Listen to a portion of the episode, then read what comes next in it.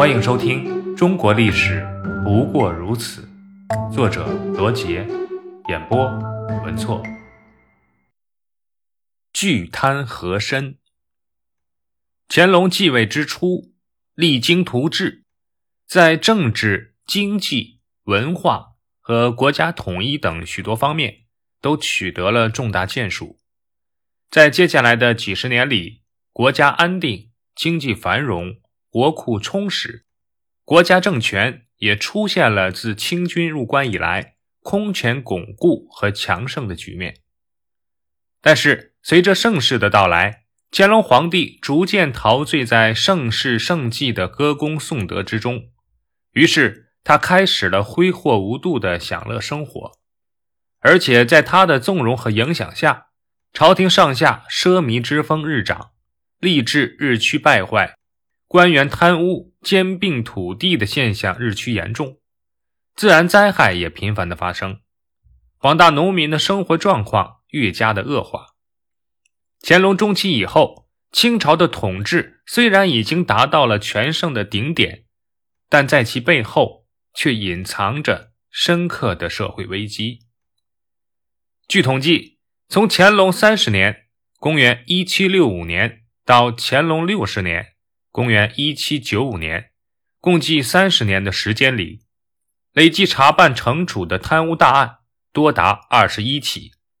可是，惩处归惩处，贪污问题并没有从根本上杜绝，属于治标不治本。这问题的根本就出在乾隆皇帝自己的身上。乾隆本人十分追求奢华，这主要包括两个方面。一是出巡，乾隆在位期间效仿康熙大帝，前后共六次南巡，五次西巡，而且每次出巡的花费都十分的巨大，可谓是劳民伤财。二是大兴土木，斥巨资在全国各地建造宫殿名园，这样一来，各级官员就不得不搜刮民财，给百姓带来了深重的灾难。而且还造成了贪污案件频繁的发生，诸如赈灾款、国库银等，都进了各级官员的私囊。乾隆朝中期以后，实行易罪银制度。易罪银顾名思义，就是易罪罚银，以贪污官员自行缴纳赃银而代替法律行政处罚，意思就是缴纳罚款就可以免于追究。不坐牢也不受刑，针对的对象主要是犯有贪污行为的督抚等各级地方官员及富商，而且罚款不是按统一的标准，而是按照等级和收入的多少来定，少则十余万两，多则数十万两。很明显，这一处罚对惩治贪官没有任何的力度，因为官员贪污行径一旦败露。只需交银认罚，就可以不再接受任何的处置，可以保住官职不说，对以后的升迁也毫无影响。因此，贪官们开始越发的肆无忌惮。乾隆朝前期，贪官还要被发配治罪，而到了乾隆朝的中后期，随着易罪银制度的出现，致使贪污大案频繁发生，加深了清王朝的腐败。到了晚年，乾隆开始宠信善于阿谀奉承的大贪官和珅。和珅原名善宝，钮钴禄氏，满洲正红旗人，出生在一个并不算富裕的武官家庭，但他与弟弟和林从小都受到了较好的教育。十来岁的时候，被选入咸安宫官学，接受儒学经典和满、汉、蒙古文字教育。和珅天资聪颖，勤奋努力，成绩突出，因而得到了老师吴省兰等人的器重。乾隆三十四年（公元一七六九年），参加顺天府科举乡试，没有考中举人。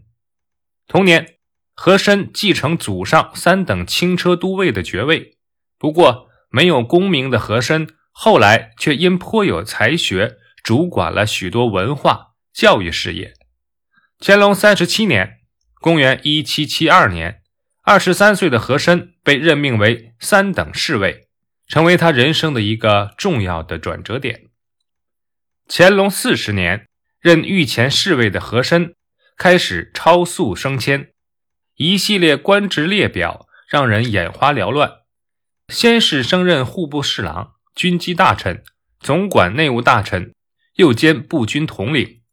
没过多久，又升任崇文门税务监督、户部尚书、议政王大臣、文华殿学士等职务，成为权倾朝野的重臣。在这些官职中，有一个看似平常，但却很能捞油水的职位，那就是崇文门税务监督。崇文门税关是京城内唯一的征税关口，负责对来往商旅、官员及世子征税。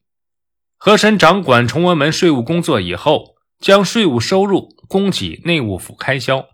乾隆朝晚期的时候，内务府已经是入不敷出，和珅这样做便讨了乾隆帝的欢心。接下来，乾隆给了和珅两大赏赐。一是赐和珅的长子名丰绅殷德，二是在乾隆五十四年把自己的小女儿和孝公主下嫁给丰绅殷德。这样一来，和珅和皇室联姻，使他在朝廷中的地位更加的稳固，可谓名副其实的一人之下，万人之上。更厉害的是，这时候的和珅监管吏户两部。朝中自亲王以下的文武官员升迁调补都由他说了算，因此很多官员开始向和珅行贿，和珅呢也是来者不拒，大肆贪污和索贿。官员向他行贿，钱从哪里来呢？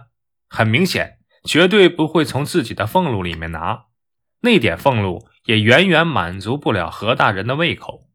怎么办呢？贪赃枉法，搜刮百姓呗。可如果事情败露，被人举报了怎么办？好办，接着向何大人行贿，并缴纳易罪银，求得自保。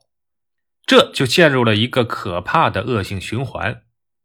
而对于和珅的贪污受贿专权，以及他任户部尚书以后实行的易罪银制度，并不是所有人都熟视无睹、听之任之。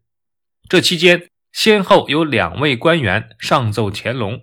进行揭露劝谏，一是在乾隆五十一年（公元一七八六年），监察御史曹锡宝弹劾和珅家仆刘全营私舞弊，日用奢华，夜服车马，居士于制。按大清律法，家仆聚财要罪及主人。和珅提前得到了报信，当即授意家仆刘全拆改居室，藏匿财物。这么一弄，当乾隆令官员核查之时，当然查无实据。和珅没事，但曹锡宝倒引火烧身，被处以参奏不实、革职留任的处分。曹锡宝弹劾刘全这件事情，在朝中导致了好大的震动。阿贵、纪晓岚等人竞相上书为曹锡宝辩护，恳求君主网开一面。这样一来，乾隆就误以为是阿贵、纪晓岚等人暗地里指使，使事情变得更加的复杂。而经过此次弹劾逆境，曹锡宝自始至终不能释怀，两年之后郁郁而终。另一次是乾隆五十五年（公元一七九零年），内阁学士尹壮图向乾隆参奏，诉说吏治的腐败以及易罪银制度所带来的种种弊端。他提出了诸多的现象，譬如各省的督府名声狼藉，吏治废弛，亏空严重。由此，尹壮图请求乾隆派官员前往各省各地调查，并永远停止易罪银制度。对于贪官要记过免职，不再让其为官。尹壮图这谏言当然没有错，而乾隆是怎么表态的呢？他先是对参奏行为本身给予训斥，因为尹壮图的父亲和纪晓岚是同年考生，而尹壮图与纪晓岚的来往也很密切。因为曹锡宝一事在先，尹壮图弹劾和珅成了乾隆的心理禁忌。训斥完后，乾隆派官员同尹壮图一起到各地核查亏空的情况，但和珅早早闻讯，又做了手脚。各地督府在他的安排之下，都做好了充分的准备。尹壮图等官员前往山西、直隶、山东、江苏等地核查时，根本查不到任何的实据。结果，尹壮图的下场和之前的曹锡宝一样，受到革职留任的处分。嘉庆四年（公元1799年正月初二），乾隆帝驾崩。嘉庆皇帝亲政，这时大学士刘墉等人纷纷上奏弹劾和珅，列举和珅种种贪污恶行。以前有乾隆帝的庇护，嘉庆不能惩处和珅。如今早已对和珅不满的他，终于等到了机会。于是仅过了十余天，在正月十五就宣布了和珅的二十条罪状，紧接着。就是查抄和珅的全部财物，这些财产的名目大致有黄金、白银、房产、地产、庄园、粮食、当铺、钱庄、古董、金银玉器、首饰、西洋进贡品等等。据有关学者统计，价值大约在二百万两白银左右，而一些史书笔记中的记载远远高于这个数字。最高的达白银八亿两，但无论哪个数字，都可以显见和珅贪污数量的巨大，以至于在他倒台之后，民间一直流传着这样一条民谚，叫“和珅跌倒，嘉庆吃饱”。然而，尽管嘉庆帝铲除了和珅巨贪集团，但是各级官员的贪污腐败现象已经是积重难返，并直接导致了。各个阶级矛盾的进一步激化。档案七十九，刘墉，出生于山东诸城，清朝政治家、书法家、大学士刘统勋长子。乾隆十六年（公元一七五一年）中进士，历任翰林院庶吉士、太原府知府、江宁府知府、内阁学士。